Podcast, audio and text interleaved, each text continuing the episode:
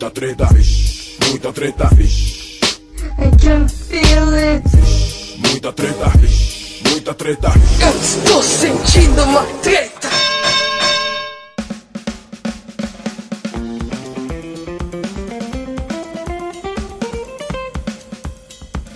Sim, voltamos, queridos ouvintes do Treta Talks. E eu vou fazer aqui um aviso rápido antes de começar o episódio. Vocês estão prestes a ouvir um episódio aí inédito do Treta Talks, temporada 2019. Mas eu tenho que dar três recados. E como eu odeio falar sozinho, eu trouxe aqui o Guilherme Afonso. Olá, seres humanos, tudo bom com vocês? Eu estou aqui eh, e eu ficarei só ouvindo, eu não falarei mais nada, Pra mesmo assim o Ivo falar sozinho. É, não, você tem que vir aqui pra dar uma abençoada na temporada nova que tá começando. Justo. E eu queria dar três recados, então parar de enrolar. Recado número um. A gente tirou férias, enquanto isso, diariamente, o pessoal não parou de perguntar quando é que voltava. Ó. Então tá aí, voltamos. Mas não deixe de entrar lá no Treta pra ver a nossa lista com os episódios mais ouvidos do ano passado. Eu tô em algum desses? É, provavelmente não. Porra. É porque você também não andou participando, né? Verdade, Então, verdade. Eu tô, tô afastado aí faz um tempinho. Peço Você perdão tá a todos- devendo. Todas as pessoas aí, sei lá, as duas que gostam de me ouvir quando eu tô no treta, peço perdão aí por não estar aparecendo. Não, que isso. No universo de 10 mil deve ter pelo menos umas três. Você tá sendo injusto. É possível. Recado número 2, para de enrolação. Desculpa. Recado número 2, olha aí que beleza. O Treta Talks, podcast do treta.com.br, foi aí incorporado a um projeto de dominação mundial. Exato. Eu tô falando de quê? Tô falando de quê? Não sei. Tô falando da Estalo Podcasts. Ah, tão linda. É, Estalo Podcasts. Esse menino talentoso aí, Guilherme Afonso, tá trabalhando tanto que ele precisou aí de uma pessoa jurídica para poder dar conta do recado. e tá bombando, Gui? Como é que é? Muito dinheiro. Cara, isso... Ah, quem dera. É podcast, né, cara? Não, não tem dinheiro envolvido. Mas muito, É. muito promissor, né?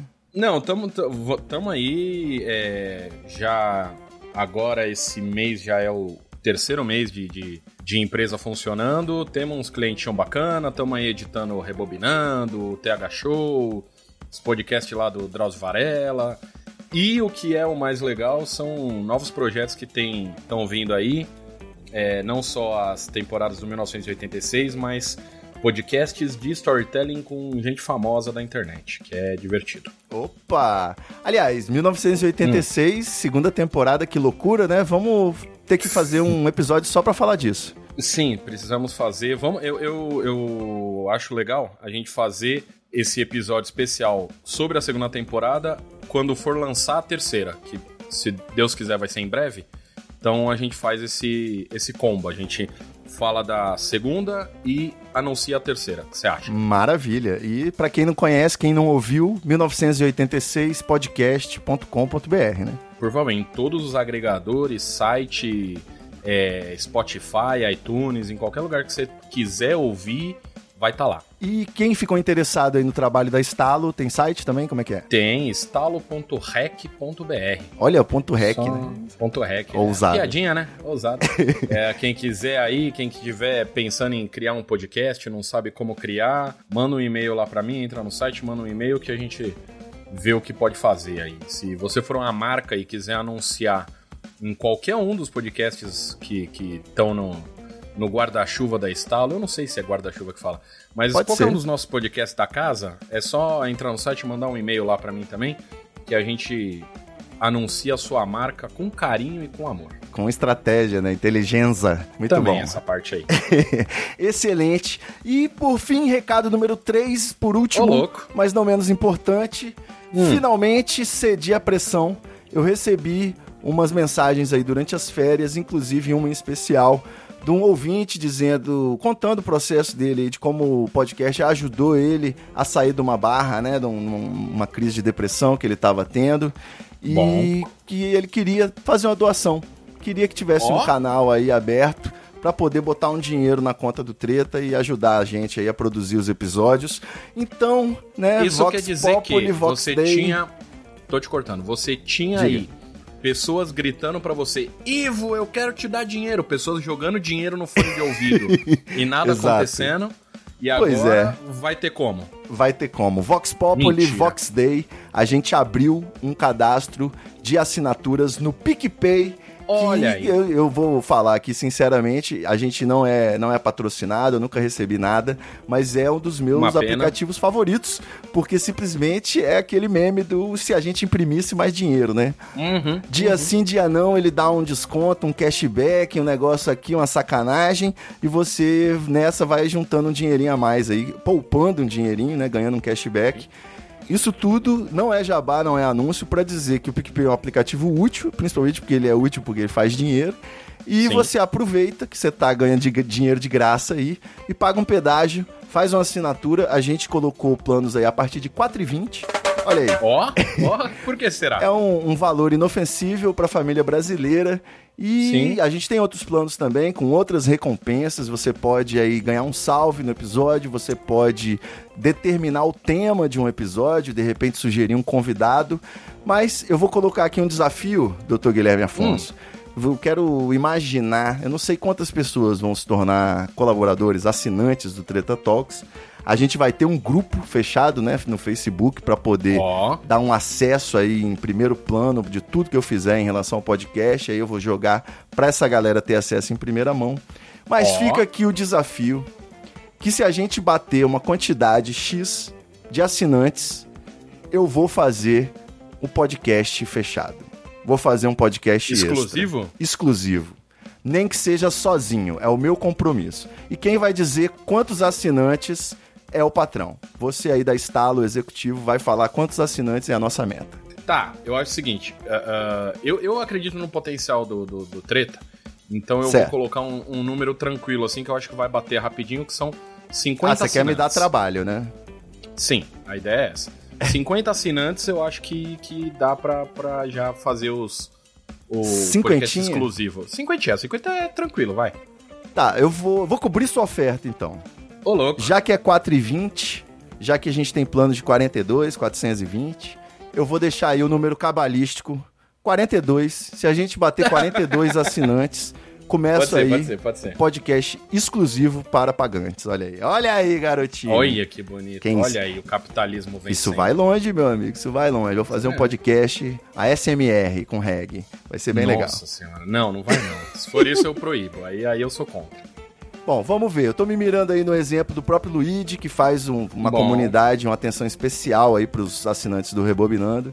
E, eu, vou- eu vou vamos te falar, ver. eu, eu, eu tô no grupo do, do Rebobinando, afinal, o Rebobinando também é da Estalo, eu, eu sou editor, Acompanha, então né? eu faço parte lá, acompanho.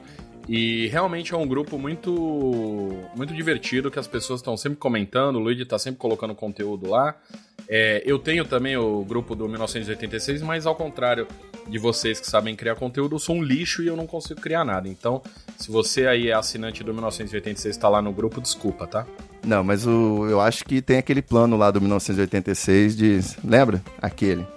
É isso aí. É, então, mas, mas mesmo assim, né? É complexo. É Vai assinando, vai assinando por via das dúvidas que você colabora pra ter esse conteúdo e você dá um apoio aí pra ele melhorar, né? Isso é importante. Verdade, verdade. Então valeu, valeu Guilherme Afonso. Falou pouco, mas falou é nóis. bonito.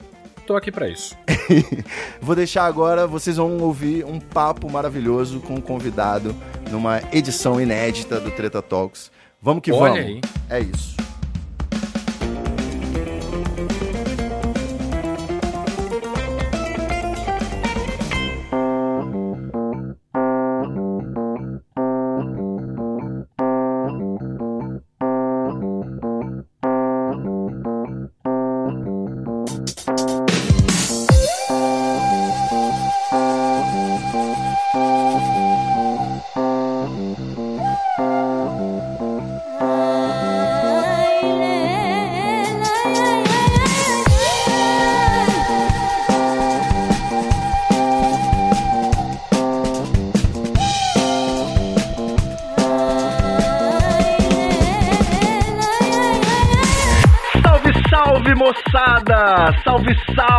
Rapaziada!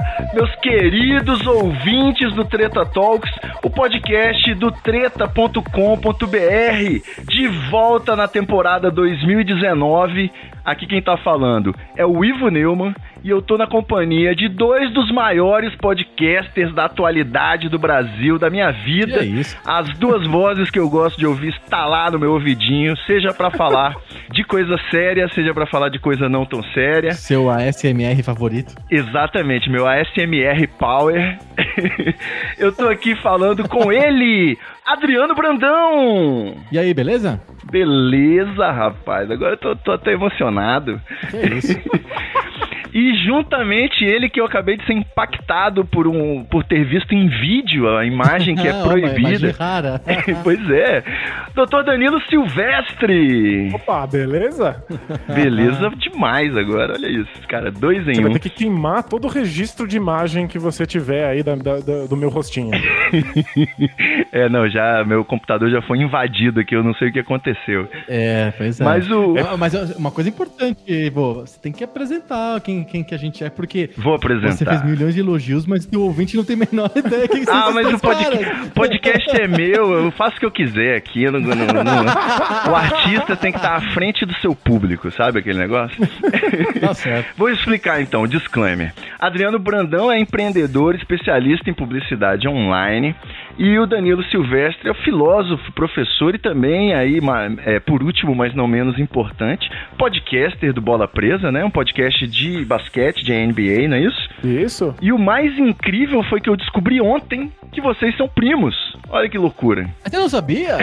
Eu Ah, tinha li- feito a leitura dinâmica do About do Poco Pixel e acabou passando batido esse detalhe, né? Tá lá, tá lá. Até porque acho que a coisa mais produtiva que eu fiz com o meu primo foi passar um carnaval em Araruama, de repente. é tipo isso, né? Não, a gente já passou um monte de carnaval juntos. É, jogando videogame, É, provavelmente. exato, é.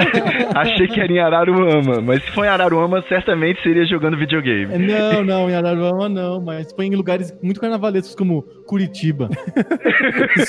Tem vários bloquinhos de carnaval. Nossa, muito carnavalesco Curitiba. É, Curitiba é a capital do, do carnaval brasileiro, né? Sem dúvida, não tem dúvida. É símbolo, é uma cidade modelo. Quando eu, É. quando eu saí de Curitiba, tava voltando pra fazer justiça, né, a- a- aos ouvintes de Curitiba. Quando eu, eu morei muitos anos em Curitiba e quando eu voltei pra São Paulo, tava começando a ter alguma cena de blocos, como tem hoje, tava começando. Então, eu morei um tempão lá e não tinha nada de carnaval, agora... Agora talvez agora tenha. talvez tenha. Porque você saiu, então talvez tenha. É, Boa. Sei lá. É, eu- isso é bem possível de acontecer mesmo. É isso. Então, É. por mais que eu tenha apresentado aqui o currículo de vocês, talvez o ouvinte possa ainda estar boiando, né? tipo, ah, legal. Eles são sim. primos. Dúvida, É, é garantia de, de boiada. Eles né? são primos, né? Estamos no, no, num nicho. Se podcast já é nicho, a gente tá no nicho do nicho. nicho do né? nicho. É verdade. Mas certamente aí quem é ouvinte de outros podcasts possivelmente já esbarrou com o Pouco Pixel, que é aí uma maravilhosa homenagem ao retro gaming, né? Também é um conceito novo que eu aprendi. Exatamente. Nós somos um. a- a- não contentes em sermos podcasters, nós somos podcasters de videogame velho. É, é muito específico. É. É extremamente específico. E, ó, a gente sentou e falou assim: a gente quer fazer um podcast, mas a gente não quer ter esse, esse negócio de ter ouvintes. Então a gente decidiu falar sobre videogame velho. É, foi mais ou menos assim. Faz todo sentido. E Ninguém vai perceber que a gente fala groselha. Exato, é. Na maioria das parte das vezes, a gente destrói a nostalgia das pessoas do que colabora pra nostalgia das pessoas, né? É verdade, a gente acaba sendo mais crítico do que Isso, a gente é saudosista, super né? crítico, é super chatos. É, e é, aí- desculpa, não, não, não, não era a intenção. É. É, a gente destrói as pessoas. É só como fala a gente assim, é. Não, Top Gear era uma bosta. Aí, é- nossa, aí as pessoas ficam magoadas. Mas, mas é verdade. Não é de propósito, é só nosso jeitinho. É. E pra quem não sabe, pra quem não ouviu o Poco Pixel, existia um quadro dentro do Poco Pixel chamado Debate de Bolso. No finalzinho do episódio, eles ligavam um cronômetro pra ter um debate rápido sobre uma atualidade, um tema da hora ali daquele momento.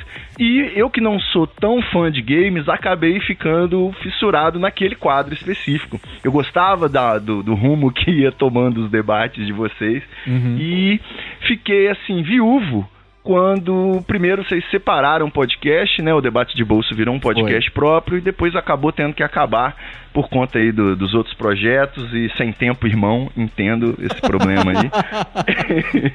Mas já que eu tô viúvo, né, do podcast Debate de Bolso, pra quem quiser ouvir, ainda existe lá o debatedebolso.com, tá cheio de Eles arquivo. estão lá, é, os É, episódios estão todos os- lá. os arquivos Exatamente. existem, E né? nessa onda eu fiquei pensando que, pô, vou usufruir da presença dos caras no Treta Talks, eu podia reativar aqui o, o debate de bolso, né? Fazer um revivol, que é ainda melhor porque eu vou estar invadindo, né? Me infiltrei aqui no meio do debate de bolso.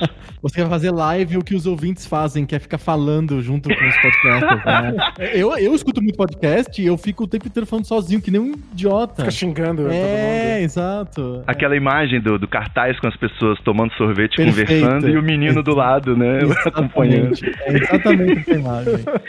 Então, cá Exatamente. estou aqui.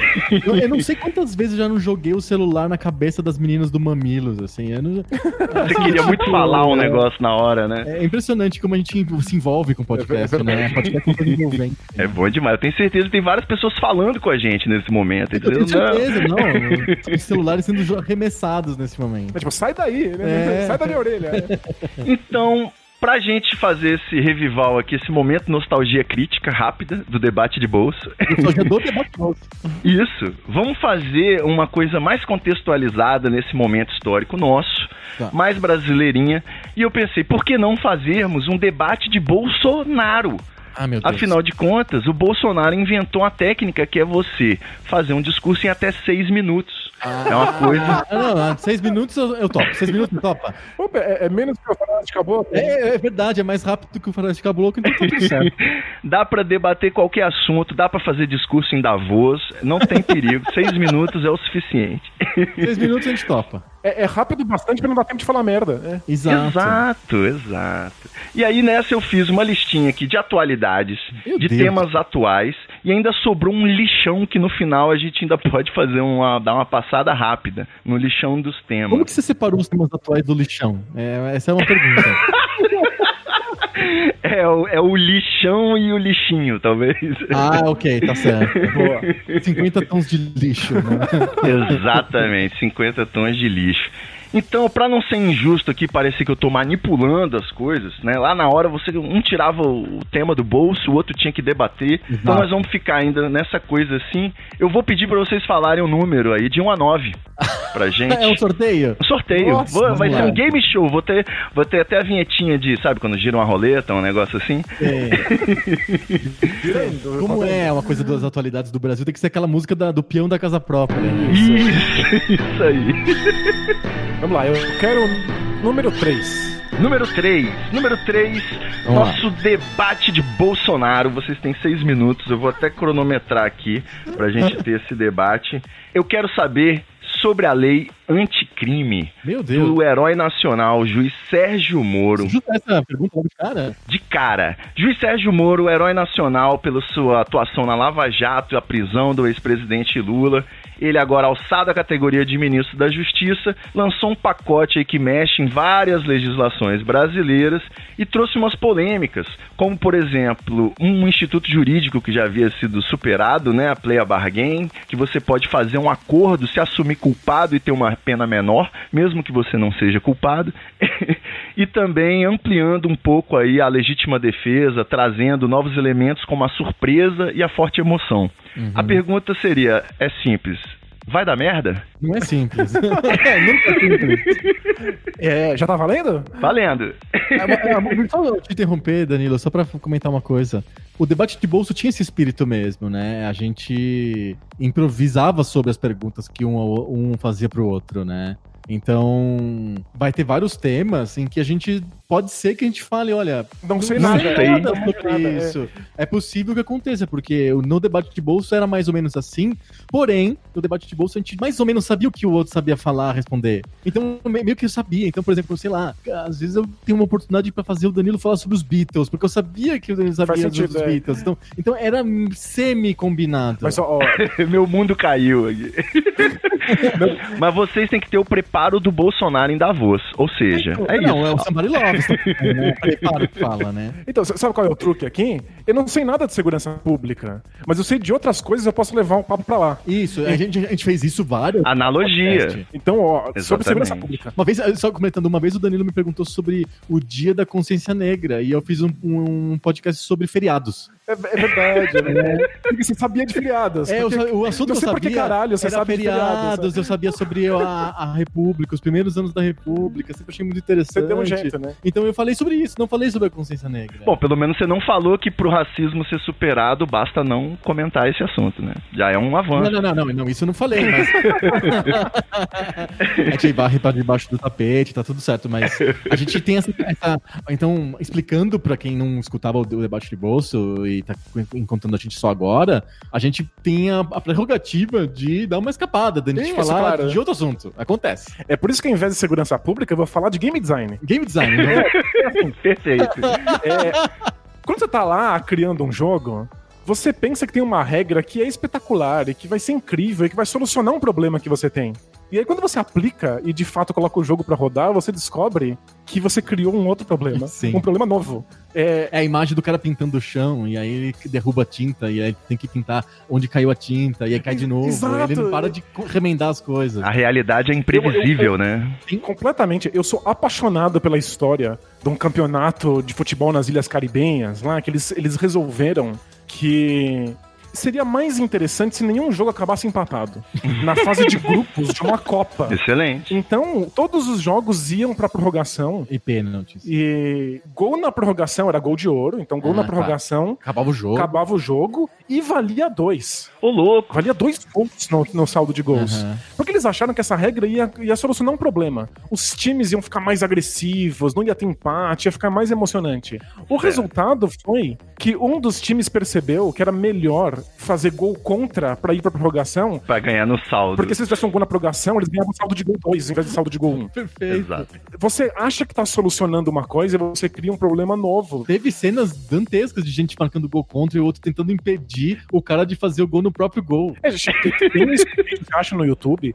o time tentando fazer uma coisa impossível, que é defender o próprio gol, porque eles não podem tomar gol, e o também o, gol, gol do do adversário, adversário, porque o adversário, o adversário também não pode fazer gol contra, senão tá ferrado.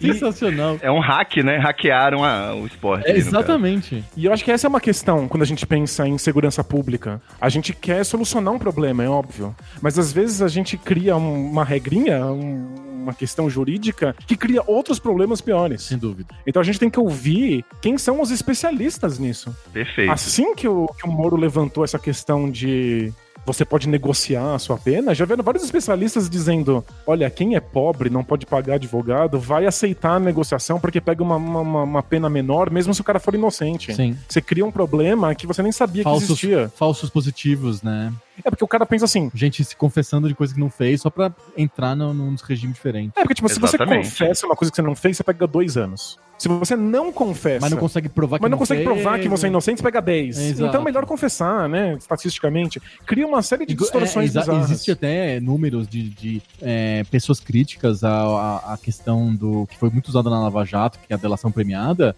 o quanto ela estimula a denúncias que são redundantes, que são vazias, ou, na pior das hipóteses, Mentirosas, mentirosas, né? Exatamente. Eu, eu queria comentar uma coisa sobre essa questão do, do, do Moro. É que ontem, a gente tá gravando isso numa quarta-feira, na terça-feira, ontem saiu a primeira pesquisa de popularidade do Bolsonaro.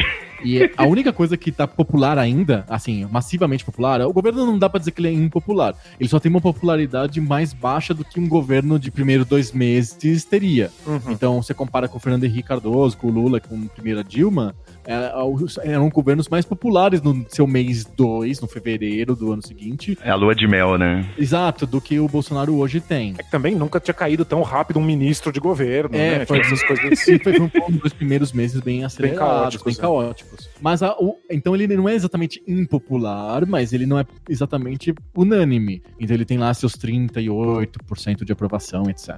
A única medida que é- ainda é popular do, do governo é o pacote anticrime do Moro.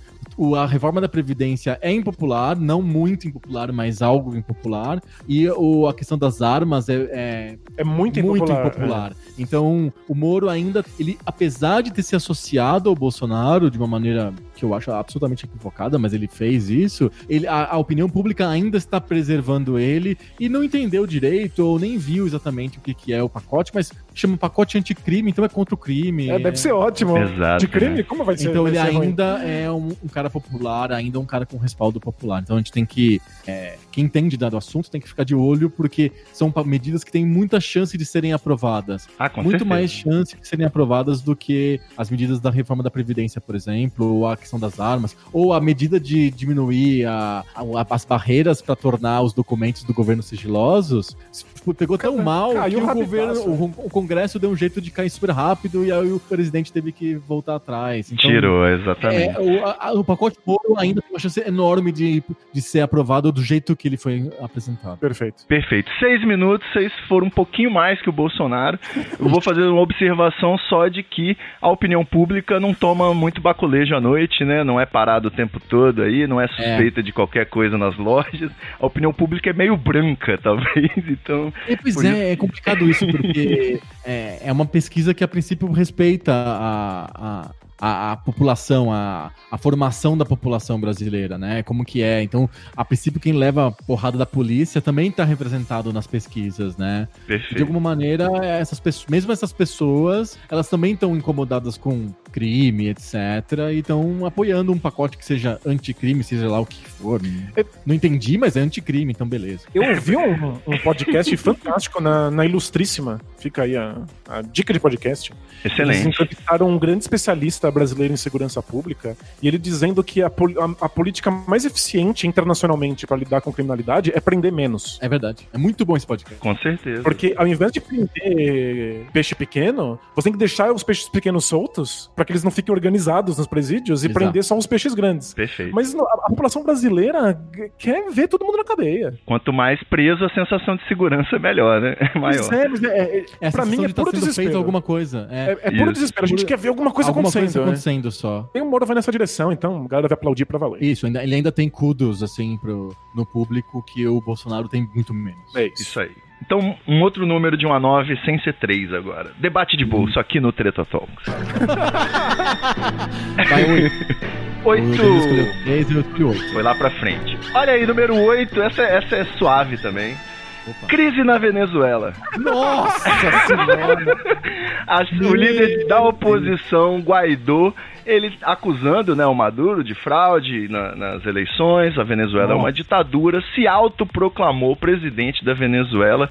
Uma atitude aí que foi seguida aqui pelo ator José de Abreu no Brasil. Ontem ele se proclamou presidente do Brasil também. O pessoal tá bem Ele feliz. se autoproclamou presidente, né?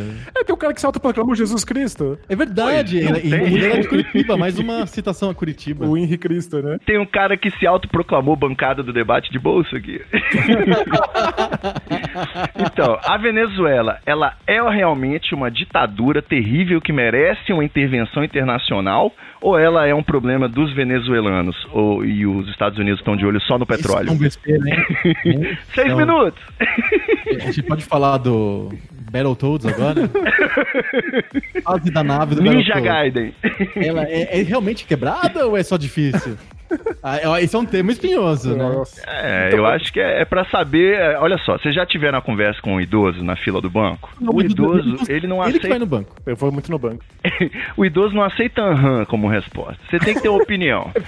Entendeu? Mesmo que você não queira, mesmo que você não concorde com aquela opinião, você tem que falar, é realmente, tem que botar mais caixa aqui, tá muito lento o atendimento. No banco até é mais fácil, né? Ó, ele- eu, Acho que são dois assuntos diferentes, né? Um, uma questão. A Venezuela é uma, uma ditadura mesmo. Ou e aí a, outra- a segunda questão é: pode ter uma intervenção de um outro país estrangeiro, É, ela algo- pode ser salva pelos Yankees. é, ou por qualquer. Quem quer que seja, pelos os russos, whatever. É, os russos também estão aí, né? Então, então, eles estão de olho. Petróleo todo mundo gosta. Pois é. Mas os Estados Unidos é cheio de intervenções em lugares que não tem petróleo. Não é, um- não é uma relação direta. O pessoal adora fazer essa ligação entre é, a intervenção dos Estados Unidos e Não, o petróleo. Eles Não, gostam de intervir só, É, né? Eles gostam mais de intervir do que de petróleo. É. É bem provável que eles preferem, prefiram a intervenção do que petróleo. É, eles gostam do dinheiro que rende qualquer intervenção, independente de ter um petróleo, né? digamos assim. Tem N questões, tem questão de equilíbrio geopolítico, é complicado, a zona de influência. muitas vezes não É tem poder- ligação direto com economia, com grana, né? É poder, aparece de, de muitas maneiras. né? Exatamente. É, eu, eu lembro de ver um- uma matéria muito interessante sobre como o governo venezuelano tentou controlar os preços das coisas, Sim. querendo que as lojas vendessem é, os produtos que são fundamentais para a vida da população a preços fixos muito baratos. E então, pasta de dente, feijão, é, papel higiênico, tudo que tinha que ser num preço fixo que fosse acessível para todo mundo. Nas lojas oficiais. Isso. Você compra nas lojas oficiais e tem um preço fixo. E aí o que aconteceu foi que os empresários eh, se negavam a vender sobre esse preço. Eles queriam ter liberdade de preço, eles queriam poder cobrar mais caro. Sabe onde que aconteceu exatamente igual? Diga. Na No União Brasil. Soviética. Na, na União Soviética, eu não sei, mas no Brasil aconteceu. Quando foi o plano cruzado, era congelamento de preços e os empresários se recusavam a vender os produtos. Então, ficou famosa a imagem de he- helicópteros da TV sobrevoando fazendas, o gado todo lá reunido, lá engordando à toa, enquanto faltava carne na- nos açougues, nos supermercados. Entendi, porque porque- eles não queriam vender porque o, o preço da carne estava congelado pelo governo. Perfeito, a Venezuela fez isso, então começou a faltar os produtos, ou eles davam um jeitinho. Ah, pasta de dente tem preço congelado, mas e creme dental? Creme dental não, então você muda a caixa e chama pasta de dente de creme dental. Isso. Aí vem um novo decreto e fala: não, creme dental tem preço congelado. Aí muda co- o nome. aí começa a ser pasta de cuidado de higiene bucal. É isso. Então, é, é claro que existe um boicote contra as políticas econômicas do governo. Mas é que Boicote coisa- comercial, inclusive, né? Exatamente. bo- Boicote externo, boicote interno, a coisa é muito feia. O ponto é que, pra mim, a minha opinião é que já não importa mais. O caos é tão grande. Sim, o caos é O absurdo. desastre humano é tão grande que já não dá mais pra brincar com esse braço de ferro. Uhum. Assim, é, é um desastre humanitário. O pessoal tava comparando, é uma situação muito pior do que vários países que foram destruídos na Segunda Guerra Mundial. É verdade, é um negócio bem, é muito tenso mesmo. É uma diáspora venezuelana de milhões de pessoas atravessando a fronteira, principalmente para Colômbia. A gente fala muito da fronteira aqui no Brasil, só que a fronteira da Colômbia, da Venezuela com o Brasil é, é floresta amazônica, é, tipo, é uma, é uma- e é uma região meio montanhosa ainda. Então não tem muita gente ali, nem do lado brasileiro, nem do lado venezuelano. Então a fronteira é muito menos porosa, é, não passa muito menos gente. Do lado colombiano é uma questão real. São milhões de venezuelanos passando por ano para o lado colombiano. Eles é chamam um de bem- fronteira seca, né? é uma, é uma fronteira bem simples de passar e tem muita gente ali, né? Então é uma questão premente real, principalmente pra Colômbia, né? Eu não tenho nenhum- nenhuma informação boa bastante pra dizer se é ou não ditadura, se o governo tá certo. O meu ponto é que tem horas que não adianta ter razão.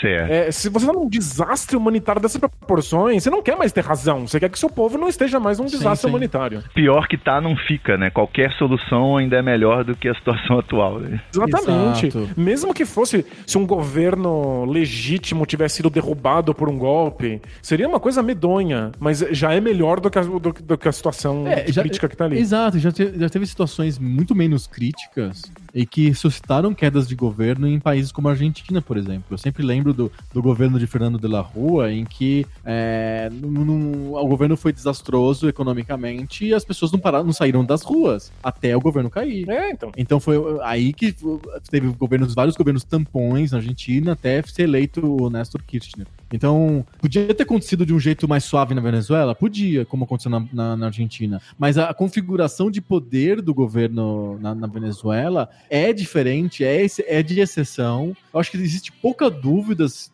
de que o, a- o Estado venezuelano é sim um Estado ditatorial. Uhum. É, o jeito como as eleições foram feitas várias vezes, as, as mudanças que o Maduro coloca pra si mesmo, do tipo, não, não, agora não, agora tem uma constituição nova, não, não, agora não, agora a Assembleia não é mais assim, agora é Parece o o outro. Silvio Santos na Casa dos Artistas. parece o Silvio Santos na Casa dos Artistas. Exatamente.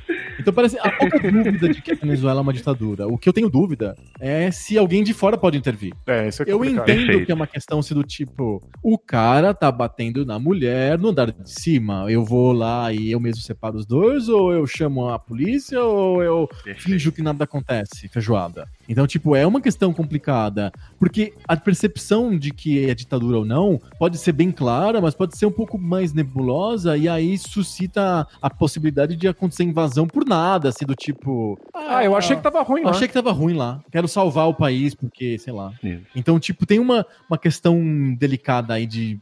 Entre aspas, vou colocar essa palavra entre aspas, de desculpa pra eu fazer uma invasão, pra eu fazer uma intervenção militar ou coisa, coisa que valha. Então, são assuntos diferentes. Eu acho que há pouca dúvida de que a Venezuela é uma ditadura, mas eu, ainda há muita dúvida sobre a capacidade ou a possibilidade de países estrangeiros invadirem um país para salvar o povo venezuelano, ou whatever. A gente deve ter estourado muito tempo, mas Tá é, estourando eu vi agora. vários relatos sobre é, é, o que aconteceu quando os Estados Unidos deixaram vários lugares do Oriente Tipo Médio. o Iraque, o tipo Afeganistão.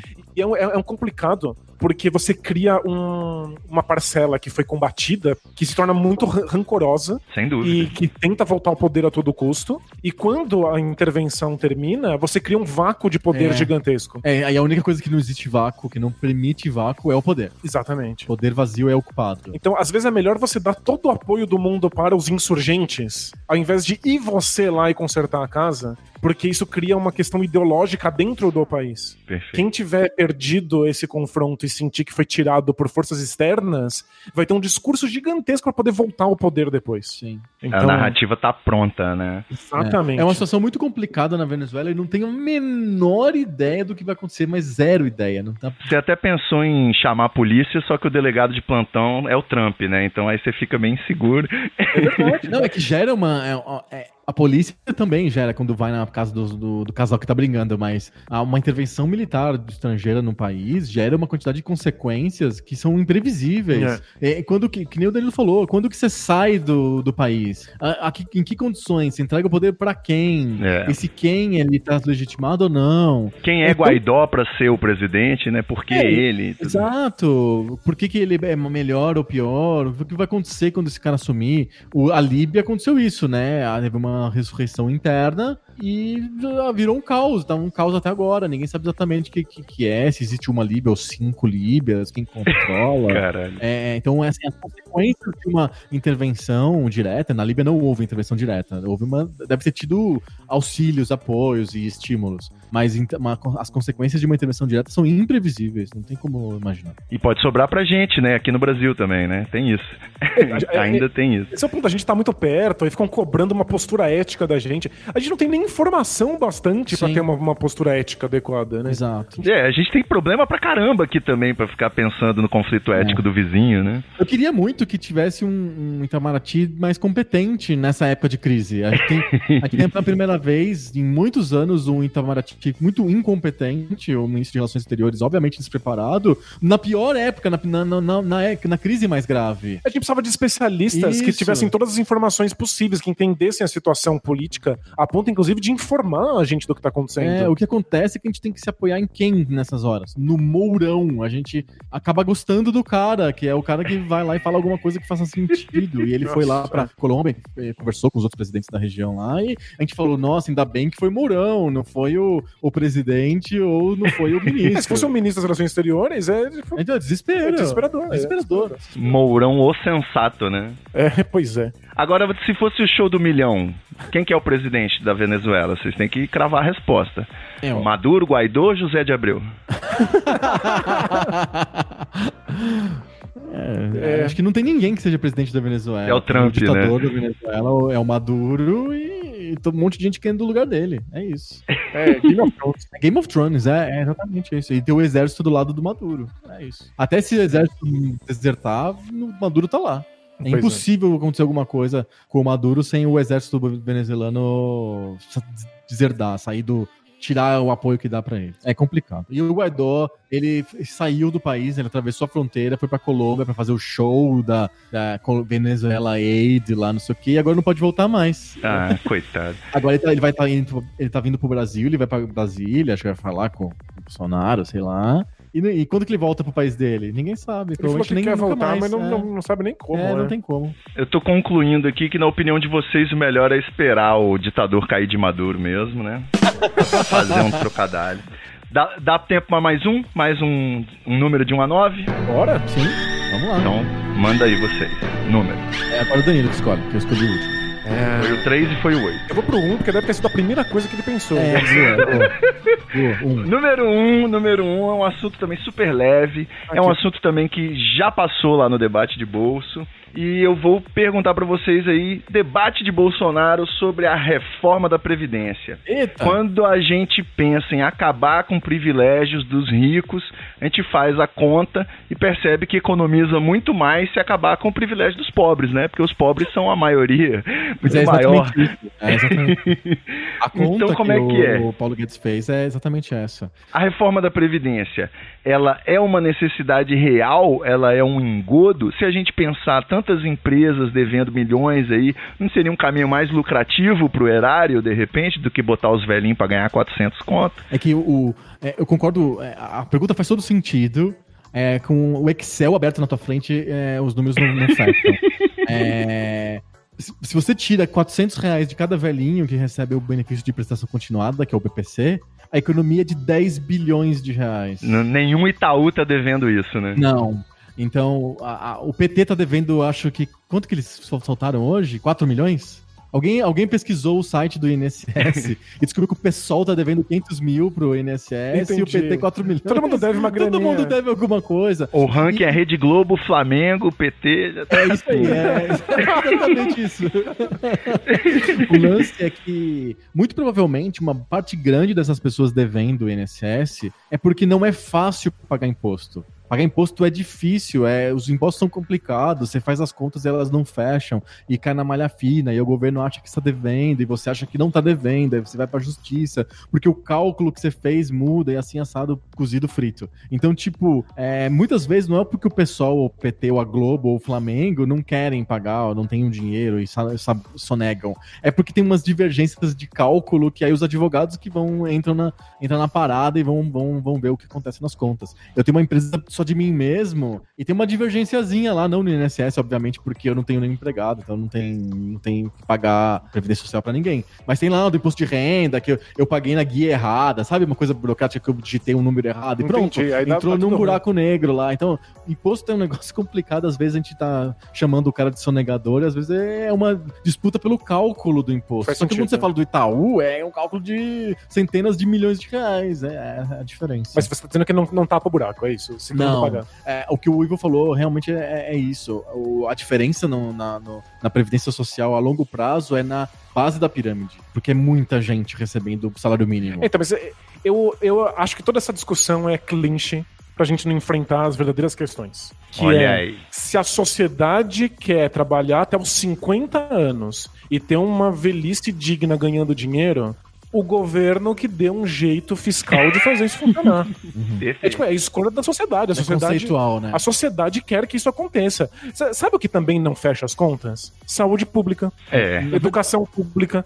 Mas a gente decidiu o que a gente quer, então os impostos vão e dão um jeito e pagam. É, eu já falei algumas vezes no debate de bolso que o problema do Brasil não é o que o Brasil tem muito Estado. O problema do Brasil é que o Brasil é um país pobre. então gera pouco imposto, né? É, o Estado pode ser do tamanho que for, o Brasil vai continuar sendo pobre. E a gente fala, não, mas o Brasil é a oitava economia do mundo, é enorme, não sei o quê. É claro que é, mas se você faz, dividir isso pela população, você vai ter o, sei lá, posição 50, 55 do ranking de PIB por, per capita, por po- qualidade de compra, o qual que você quiser fazer. Sem falar as coisas que não são contabilizadas, né? Real mesmo é um problema de pobreza, esse é o problema do Brasil.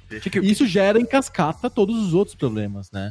Temos uma questão fiscal premente, é, do jeito que está hoje, as contas não fecham, o governo é super deficitário, ele, é- ele, ele entra em déficit todos os anos desde 2013, então isso significa que ele, ele precisa fazer empréstimo para ele pagar as contas no final do ano, e não é contas de investimento do tipo construir uma hidrelétrica, ou aumentar o exército, ou melhorar os hospitais. Mas tem que pagar, pegar empréstimo pra Pegar pagar, pra empréstimo pagar o empréstimo. Pra pagar o empréstimo. Rolar a dívida. Porque assim, é bem simples. Se o cara não tem dinheiro, quanto menos dinheiro ele tem, mais difícil ele conseguir empréstimo, certo? Dinheiro para pagar as contas do mês ou do ano, no caso do governo, então ele precisa do empréstimo para poder é, é, viver, para ele Uhum. poder fazer as coisas. Então ele, ele não pode se dar o luxo de não tirar novos empréstimos. E um governo como o brasileiro, que não tem, não tá pagando em dia, não tá, ele tá pagando em dia, mas ele, ele- a conta não fecha no final do ano, ele se vê com a obrigatoriedade de pagar juros e, pagar, e, dar, e dar condições cada vez mais desinteressantes ou des- desfavoráveis para ele cada vez mais. Porque aí a nota de investimento dele vai caindo. Isso significa que o, o investidor de fora não tá colocando dinheiro no Brasil porque esse cara não fecha nem o ano. Claro. Que, qual que é a chance desse cara um dia olhar pra mim e falar: não vou te pagar o que você me emprestou? E a gente se engana quando a gente fala assim, ai, o problema da dívida do governo é o problema do governo, que se dane, não afeta a mim. Claro que afeta, porque todo mundo aqui, sabendo ou não sabendo, empresta dinheiro pro governo. O cara tem uma caderneta de poupança, o cara tem um título de tesouro direto que viu lá no vídeo da menina falando, olha, o melhor investimento é o tesouro direto, ou tem uma conta lá no, no conta, no Nubank, que, que automaticamente pega o, o saldo da tua conta e coloca no tesouro direto. Você não quer dobrar toda a sua renda, então pare esse vídeo aqui. Isso, Eu não quero bater nesse cara. É, nossa, eu, eu assinei o YouTube Premium por causa disso. Eu É melhor instalei o Adblock. Bota o cara falando de renda lá e eu assinei o do YouTube Premium na hora. É, recomendo todos os YouTube Premium, fica a dica. É, a gente que tem, o cara tem um tesouro direto de 500 reais, ele tá emprestando dinheiro pro governo. A maioria do dinheiro emprestado do, do, pro governo é de pequenos investidores de bra- brasileiros, porque os estrangeiros não estão emprestando dinheiro pro governo brasileiro. Porque a nota, a gente não tem nota de crédito. Faz O mais de 10 risco país desabou, né? A gente tem uma, uma É. nota B, uma nota de nota, é nota de risco, é considerado é, investimento de risco, com retornos altos, mas a possibilidade de você não ver o teu dinheiro nunca calote, mais. né? É, o Brasil já deu moratória na- nos anos Sarney, o Sarney chamou lá a televisão e falou: olha, a gente não tá pagando a dívida, porque não tem dinheiro, então a gente não vai pagar a dívida. Então existe sempre a chance de. o- A Argentina já decretou moratória várias vezes. É um, um colapso quando isso acontece, principalmente quando o governo não tem caixa. Ho- Hoje, se o, o Bolsonaro for pra televisão e falar decretei a moratória, não vou pagar as dívidas, não adianta nada, porque ele, ele já tá fechando no vermelho, ele não tem como pagar o- a luz, assim, não tem como pagar a, a conta do mês, então não adianta ele não pagar a dívida. Então, bicicleta fiscal, qualquer coisa, nome que se dê, não funciona porque não tem dinheiro no caixa no final do mês. Então não adianta fazer moratória, não adianta nada, a gente tem que gastar menos. Então não tem jeito, a reforma da Previdência precisa acontecer. Mas quando você é um militante do Partido Novo, Hum. fala aí que mesmo se cortar a pensão das viúvas, da- das filhas dos militares, se cobrar a dívida aí do refis, dos bancos e tal, não vai fechar a conta. Uhum. A senhorinha do banco que cutucou você pra puxar assunto, ela só quer saber dos 400 reais dela. Ela não É. tá muito preocupada com a macroeconomia, né? Acho que tem um artigo muito bom do Vinícius Torres Freire, que saiu hoje na, na Folha, é, que fala assim: ok, a gente sabe que o Congresso vai mexer no- na reforma da Previdência. O que você não sabe é como que o, o governo já avisou que ele precisa de economizar um trilhão. Então ele, ele, ele avisou que se o governo se o Congresso mexer na reforma, ele vai ter que mexer também na, na, na proposta para poder tirar mais dinheiro de algum outro lugar. Não do lugar que o, o Congresso impediu. Digamos que o Congresso vá lá e impeça o, a diminuição do BPC. E aí o governo vai ter que mexer de outro lugar. Já tá mostrado, já tá comprovado que se o governo mexer na parte alta da pirâmide, a diferença no final das contas é pequena, não paga o que saiu do BPC, por exemplo, ou dos professores, ou do rural, do trabalhador rural. Onde ele vai mexer? No regime geral, vai mexer no- na, na previdência do trabalhador urbano. Um outro jeito da gente pagar a conta, né? É. E, e eu acho assim, a, a reforma que foi apresentada, ela tem pontos muito bons, pontos ok e pontos muito ruins. É uma reforma mixed feelings, assim. E acho que, apesar de não fazer diferença contábil, é, são tro- trocados contábeis, você mexer, por exemplo, na aposentadoria dos servidores públicos, Simbora. fazer isso, porque significa que você está fazendo alguma coisa. E eu acho até interessante que tenha sido um cara como o Bolsonaro que tenha proposto mexer no, no, no funcionalismo público, sabe? É um, é um sinal de uma necessidade de é, entender a, a- a- o que a população imagina de simbolismo, de justiça social, de justiça fiscal, que parecia improvável de sair de um cara chucro como o Bolsonaro. É porque ele, no fundo, ele acabou simbolizando a luta contra o privilégio. Exato. A mamata, E aí né? pode não dar funcionário, o- isso. funcionário público é privilegiado, né? No Isso. imaginário geral. Os, os militares não, não sabem o que vai acontecer ainda. Porque Mas vai ter, né? mas vai ter, e muito provável vai ter um corte. Então, é de verdade, é- existe uma tentativa de ser igualmente ruim e igualmente cruel com todo mundo.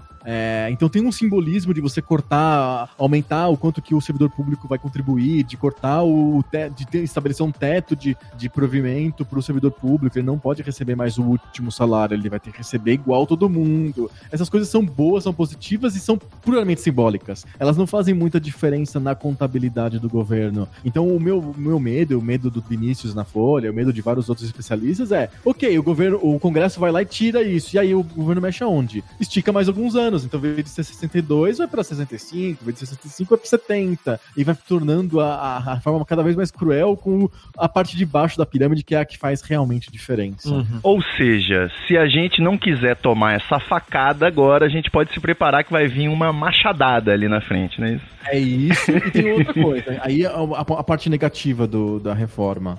Lembra quando teve o impeachment da Dilma? Todos falaram, não, a Dilma vai ser tirada do governo e aí a economia vai melhorar. Tamo vendo. Aí, é, exato. Aí o Temer assumiu. Ah, mas economia, agora vai, vai, vai Mas melhorar. agora ele vai fazer a reforma trabalhista. E aí a economia vai melhorar. E aí houve a reforma trabalhista. Agora é a reforma da Previdência. Agora quando, é a reforma quando da- sair, vai melhorar. Agora a economia Esse só é o ano melhora. do rugby no Brasil. Isso, então fica nesse empurra. Então, você olha na pesquisa de opinião pública do, do governo Bolsonaro, existe uma. A reforma da Previdência ela é, ela é, ela é impopular, mas só leve. Porque pegou, rolou na cabeça das pessoas de que a reforma precisa e de que a coisa vai melhorar depois da reforma. Então existe um ânsia de wishful thinking de que a, a reforma vai melhorar as coisas. E não são ligadas. Ou se vai.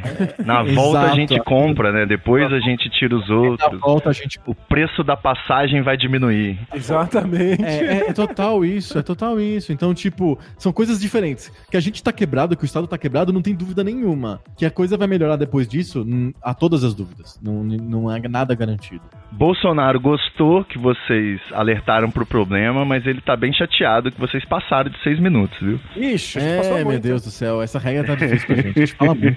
E eu, eu mantenho a questão de que é complicado, do ponto de vista conceitual, a gente ficar tentando achar soluções práticas e pragmáticas para questões que são escolhas da população. A população escolheu ter saúde pública. Mas aí eu vou, eu vou dar gente uma de Haddad. Se você. A, a população escolheu ter saúde pública, mas aí você tem que ter riqueza o suficiente no país pra ter saúde pública no nível que você quer. Então, mas você vai ter que ter num nível mais baixo. Se a gente É tiver isso. a discussão hoje, se a gente tivesse a discussão, vamos ter a saúde pública ou não? Todo mundo quer. Então, é, todo mundo quer. Hoje diriam assim: ai, não dá, a conta não fecha. Aí não gente, tem. É, e exato. não vai ter. É. Então, a, a- a gente não, em 88, quando a gente fez a Constituição, não tinha essa de, ai, não dá. Não, vamos ver o que o povo quer e a gente vai dar um jeito de acontecer. Sim, Não é a educação que a gente gostaria, não é a saúde que a gente gostaria, mas a gente deu um jeito. sim. E eu acho que a, a Previdência deveria ir nessa direção. É, a gente então, precisa começar a dar umas soluções que sejam estranhas, que Mas sejam assim, na minha opinião, criativas. Eu acho muito legal que tenha Previdência Social. Eu sou super favorável a ter Previdência Social. O, o que significa Previdência Social? É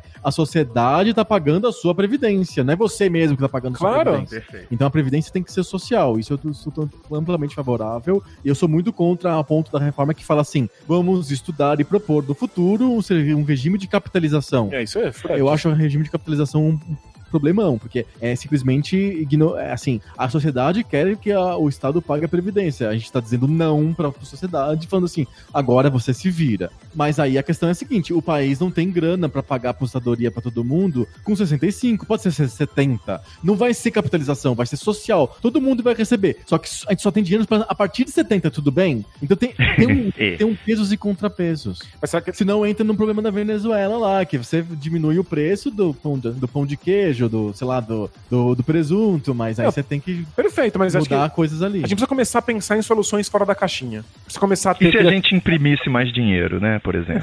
Solução, se a gente vai lá e imprime, dá bilhão. É, mas vamos, vamos taxar riqueza, vamos taxar herança, vamos taxar fortuna, vamos fazer o que, que a gente puder pra bater a- aqui e ali, e aí depois a gente vê se precisa esticar a idade da aposentadoria. Sim. Eu acho que a gente, tem que come- a gente tem que começar a pensar em como respeitar a vontade soberana da população. Uhum. As pessoas querem se aposentar o mais cedo possível. Legal, vamos ver como faz isso acontecer. É, o meu medo é que as pessoas hoje tem muita gente falando, não, capitalização vai me resolver o problema de todo mundo, é, lindo. É, é. É, vai nessa. De alguns, talvez, né? 1%. É, um, Bom, chegamos então ao fim dessa conversa. Eu vou ter que mexer na lixeira, porque eu não vou poder deixar essa oportunidade passar de ver agora sim temas que eu duvido muito que iriam pro debate de bolso.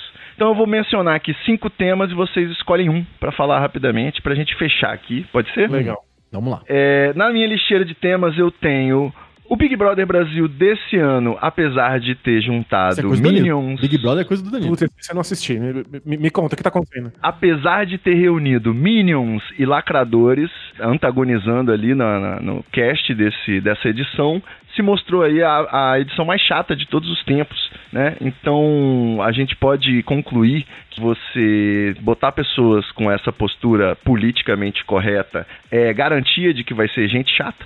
Esse é o primeiro Acho que eu tema. tenho- eu tenho perguntar pro Danilo que é a minha curiosidade. Ah. Masterchef no domingo faz sentido? Falaremos disso. tá bom. Próximo. Segundo tema, houve o nascimento recente de um Enzo muito especial. Nessa nova geração de Enzos e Valentinas, nasceu em São Paulo o Corintienzo. Enzo, é. Então eu gostaria de saber de vocês se o Brasil deveria ter um índex de nomes possíveis ou viva a criatividade. Igual em Portugal. Terceiro tema, Excelente No tema tu- esse, hein? o Twitter atualmente está sendo palco de grandes batalhas travadas sobre a cultura gastronômica. As pessoas estão debatendo muito a mistura de arroz com macarrão, principalmente o ketchup na pizza e o purê de batata no hot dog. Vocês acham que a gastronomia deve ter um limite ou é proibido proibir? Uau. Outro penúltimo tema Hum. é um amigo meu me indagou uma curiosidade de que as tragédias de 2019 elas podem estar aí sendo prenúncio da, de uma profecia do Chico Xavier. Porque a gente teve aí o elemento terra em Brumadinho, o elemento fogo no Ninho do Urubu, o elemento água aca- acabando aí com as chuvas no Rio de Janeiro e até o elemento ar quando teve a queda do helicóptero do Boechat. Então vocês acham que já é possível cravar o fim dos tempos com o retorno do Capitão Planeta? Falta o coração. Faltou o índio do coração, é. Faltou o coração. Por último, último tema, eu quero saber que porra é essa que todo pouco pixel vocês falam de gonorreia. Agora vocês podem escolher um tema e debate de boa. Por que, que a gente fala gonorreia no Poco Pixel? A gente nunca fala sobre gonorreia no Poco Pixel. A gente nunca fala sobre gonorreia. Não sei, o pessoal fala pra gente, por que, que vocês falam sobre gonorreia? A gente nunca fala. A gente já falou alguma vez de gonorreia? Não, eu sempre, eu sempre acho que vai ser sobre gonorreia, mas você não deixa. É, a gente nunca fala sobre gonorreia, não é um assunto. Então é um tabu, pô. É, virou é tabu. É, é, na verdade é um tabu, mas a gente nunca falou sobre gonorreia. Mas ó, no carnaval é muito importante, usem camisinha, Verdade. porque a gonorreia tá aí. Aliás, a super gonorreia tá aí. É a super gonorreia. A gente não para de receber no- notícia no Twitter de doenças venéreas. Só porque eu tento alertar as pessoas Não, mas de a gente gonorreia é um nunca problema. fala sobre esses assuntos, as pessoas cismam. Vocês falam sempre sobre gonorreia. Mentira, a gente nunca fala sobre gonorreia. Quando que a gente falou sobre gonorreia? Nunca. Você quer falar sobre o índice de nomes, então? Index de nomes. Boa. Excelente. né? A gente sabe que em Portugal o- existe uma lei, você tem que olhar antes, o governo tem que a- a- aprovar o nome da sua, da sua criança, e o índice é bem completo, assim, do tipo. É, Maria tem que ter um, um complemento aprovado no índice. Não pode ser Maria com uma outro, um outro nome que não esteja Maria. Aprovado. Maria gonorreia. não, não, não. pode. Mesmo que seja um nome que esteja aprovado. Digamos que tenha lá o nome Heloísa. Heloísa e Maria são nomes aprovados. Não Mas pode ser Maria Heloísa. Não pode chamar de Maria Heloísa. Maria só pode ser com os complementos tais, tais, tais, Gente, mas tais. qual é o critério? Quem, quem julga que, que pode ser assim ou não? Esse é- essa é a questão, né? Então, É o Claro Maduro ou o Guaidó que decide, Homens. né? É, pois é, alguém decidiu esses nomes, né? É, a gente acha bonito, né? Que, nossa, em Portugal não tem o Corintienzo, né? Mas, tipo, Será que tem Jennifer? É, é, sei lá, um monte de nomes que a gente não vai ficar citando aqui os nomes porque vai ofender aí alguns ouvintes. Eu lembro de algum- exatamente. alguém que chamava Carabina Tiro Certo. E tem o Jajarto Peri, né? Lembra do Jajarto Peri? Que é Jairzinho. Jairzinho, Gerson, Tostão, Pelé e Rivelino, Jajarto Peri. E Jesus. tem o Tosperi e Cagerto. Meu Deus do céu. Tostão, Pelé, Carlos Alberto, Rivelino, é uma coisa assim. Tosperi e Cagerja. Meu Deus, é terra de ninguém. É, então, É, só, só para eu poder mencionar um senhor que eu conheci realmente ano passado, eu atendi lá no meu trabalho um senhor muito simpático chamado Adolfo Hitler. E Ah, era realmente Deus. Adolfo é um nome já difícil de ter, né? É um nome Pois é. que ficou Claro, tabu. ficou, virou tabu. Agora, Igual o bigodinho, né? o cara chama Adolfo Hitler, Adolfo- tá fudido. E eu tentei entrar no tema e ele me pareceu nunca ter tido nenhum problema com o nome dele. Então eu preferi nem continuar a conversa. Sério mesmo? Talvez eu nem saiba, né? Né? É um fora da realidade dele, né? É, pois é. pode ser. É, então, é, por mais que a gente fale assim, não, Corinthians, que absurdo e tal, é, os nomes são questões de gosto que passam também. Então ninguém. Por que, que a gente acha que, sei lá, Heloísa, ou Adriano, ou Danilo, ou Ivo são nomes adequados e Tosperi Cagerja não? É, vários nomes que Aceitação hoje acha social, mais- dignidade, não? Não tem um aspecto assim? É, não, É existe, isso, né? existe, isso é uma pode. tentativa de proteger a criança, de, de, de ser motivo de chacota. Mas faz de... a posteriori, né? Então, por exemplo, a pessoa que nasce com o nome, sei lá, é, um nome que já- Corintienzo. Corinthienzo, pode, quando ela for maior, ela pode entrar na justiça e pedir pra mudar o nome. Mas se você, você é O batizado de estrago já tá feito, né? tarde demais, cara. Você, tipo, você é o Adolf Hitler. As pessoas vão te chamar disso, vão falar disso, vão te agredir por isso, vão ficar putas com você e com a sua família. Então, você entra na justiça, não tem muito o que Você é fazer. criança. É que, assim, eu sou um cara que acredita fortemente que é, a gente, o Estado, e também uma das funções do Estado é libertar as crianças do jugo dos próprios pais. Sem dúvida. É uma questão importante. Então, a escola, por exemplo, tem um papel muito fundamental de tirar as crianças da mão dos pais por algumas horas por dia. claro, porque- porque tem pai que é. Não, tem pai não. 100% dos pais É. tem um papel fundamental de estragar as crianças, né? Então é, é- é importantíssimo que a criança saia de casa, tenha outros contatos e etc, etc. E aí muda de nome. E uma, uma das coisas que o Estado podia fazer é a possibilidade de mudar de nome. Eu acho que travar nomes como em Portugal já vai pro outro lado, que aí, tipo, É uma intervenção demais. intervenção né? demais. E, assim, alguns nomes que hoje a gente acha super normais são nomes inventados. Gilmar é um nome inventado. Olha aí. Todo nome inventado hoje. Ninguém, ninguém nasceu, É, né? não, não existe Ninguém nome. saiu da vagina existe- com nome. Existe uma, uma, uma instituição chamada Nome Natural, porque a natureza dá. Não é isso, mas é, é, não é o nome tradicional. É, então, Gilmar é a junção de Gilberto com Maria. E aí, por causa do goleiro Gilmar lá da, da seleção de, de 58, é que virou um nome comum, que hoje a gente vê um Gilmar por aí, a gente nem acha norm- errado, estranho. A gente acha um nome, quase a gente vai Sempre dizer... foi nome, é. Gilmar é bíblico ou romano? Não, não, não. É Gilberto com Maria, é igual, sei lá, Richarlison. Eu eu sempre fico fascinado assim, sobre a Venezuela, a gente não sabe falar nada. Mas pergunta de feriado de nome pro Adriano. Olha isso. Ele sabe a história do nome do Gilmar. É, é isso. Então, tipo, tem nomes que a gente- hoje a gente acha normais e que não, não eram normais. E tem é, nomes hoje que a gente acha muito esquisitos e que possivelmente sejam nomes comuns. É, eu quero proteger a criança. Parece que é furada, né? Parece que pode dar muita bosta. Exato. É isso. Sobre... Posso batizar uma menina de Pablo, por exemplo. Hoje em dia já deve estar começando a acontecer, né? É, pô, É, se- pode ser. Existem nomes, é, nomes comuns de dois gêneros. Exato, Ariel, Alcione, que mais? Que... o Biraci. É, o Biraci. É, exato. São, o Joaraci, tem, tem esse nome que a gente não sabe se é homem ou mulher. Então, e, Porque tradicionalmente tem pessoas dos é, dois tipo, em nomes. algum momento na cultura foi aceitável pros dois. Se Sim. Pablo virar aceitável pros dois, acontece. Que no fundo quem decide é a sociedade, né? Exato, tem sobrenomes que viram nomes, assim por diante. Nome que a gente fala assim: ah, Wagner é o meu amigo lá da faculdade, o Wagner, trabalhou comigo, o Wagner. É. O cara que conserta aqui a parede é o Wagner, mas é um sobrenome, é bem do Richard Wagner, o cara das óperas. Então, tipo, Sério? é claro, não é um nome de gente. É um sobrenome, mas o cara ficou tão famoso e que nem Washington. Washington não é o nome, ele vem do George Washington, lá, o Gente, pai fundador dos Estados Unidos. nisso. Wellington vem do vem do, do almirante Wellington lá, do- das brigadas inglesas, sei lá o quê. É um sobrenome, mas hoje a gente acha normal. O compadre Wellington, compadre Washington, compadre, O co- Não, não, não, compadre. Jefferson, compadre, todos os nomes. Compadre Washington. É compadre, né? Vocês estão meio sem local de fala aí, porque é um Adriano, um Danilo, então tá fácil pra vocês. é, pois é. Podia ser uma mistura dos nomes dos pais, né? Seria engraçado. É, essa, essa ideia eu já aprovo mais. Até porque aí vai ter, todo nome vai ser escroto, ninguém mais vai sofrer com isso, né? Isso. Mas Esse é um bom jeito, né? Violenta todo mundo e aí né, tá tudo bem. E fica normal, normaliza, né, o horror, né?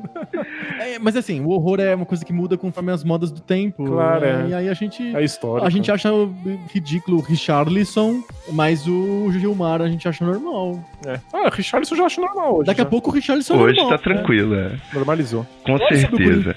Pra mim é o fato do o pai ter travado o time de futebol do menino. é, deixa o menino escolher, pô. Esse daí certamente vai ser anti, né? É, ele odeia o Corinthians, né? Nossa. Ele tem mais motivos pra odiar o Corinthians do que pra gostar, né? É, Que qualquer outra pessoa.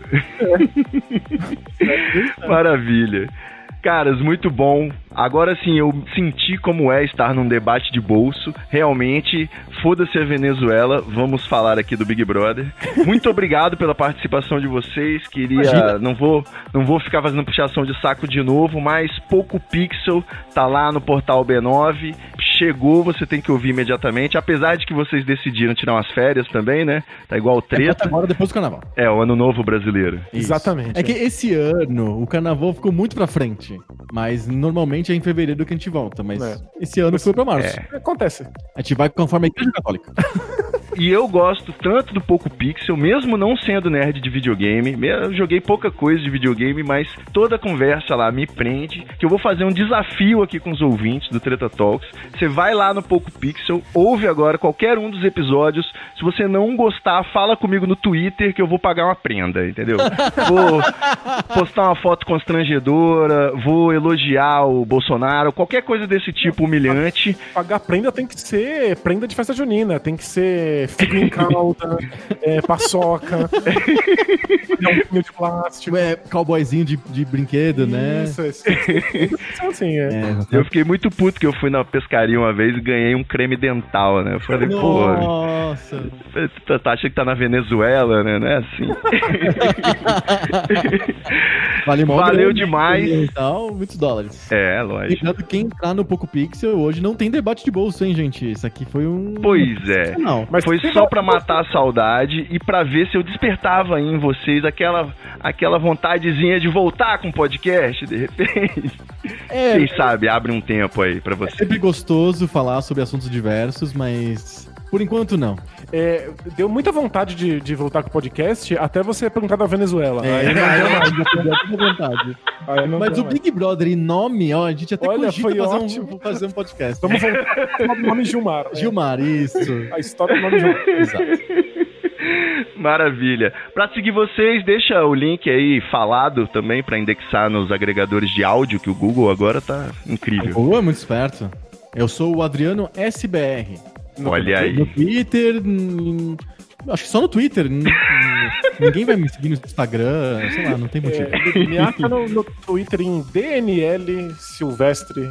Exato. É isso. Acho que, acho que é isso. E pra ouvir o Bola Presa, Pouco Pixel Bola Presa também. PocoPixel.com ou arroba PocoPixel em tudo quanto é lugar. Isso, Boa. se você gosta de basquete NBA, tem o bolapresa.com.br. E bola presa em tudo quanto é lugar também. Isso, em tudo quanto é canto. Isso, no YouTube. Menos, menos no Instagram, que é Bola Presa 1, porque algum desgraçado roubou o nome Bola Presa no Instagram e ficou lá. Poco Pixel também. Aqui o Poco Pixel nem tem o Instagram, na verdade. Mas a gente às vezes coloca alguma coisa, mas é bem incipiente. E aí É um podcast, né? Vai ter o que no Instagram? É a gente chama Poco Underline Pixel. Ai, que, que, que raiva. É, é. Excelente. Bom, fiquei honrado aqui, episódio de estreia da temporada do Treta Talks, bombástico, com esse revival do debate de bolso, adaptado aí pro Bolsonaro. Debate de Bolsonaro ninguém merece, né? É, foi uma ideia infeliz, realmente. Eu tava com sono, mas sempre tem o dia seguinte. Valeu, valeu, meus queridos ouvintes. Até o próximo episódio. Danilo, Adriano, continuem aí que eu tô ouvindo, hein? Nossa, valeu. Muito obrigado mesmo. Valeu, abraço. É nóis.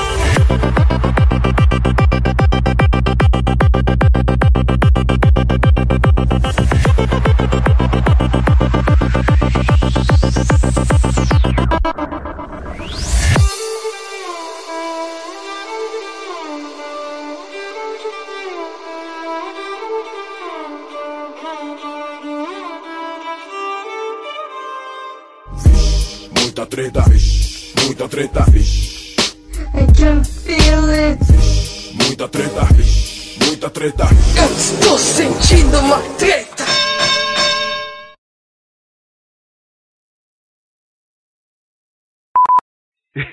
Mas é muito bom, eu tomei aquele tapa do realmente do debate de bolso que eu ouço o tempo todo e agora, às vezes eu falava.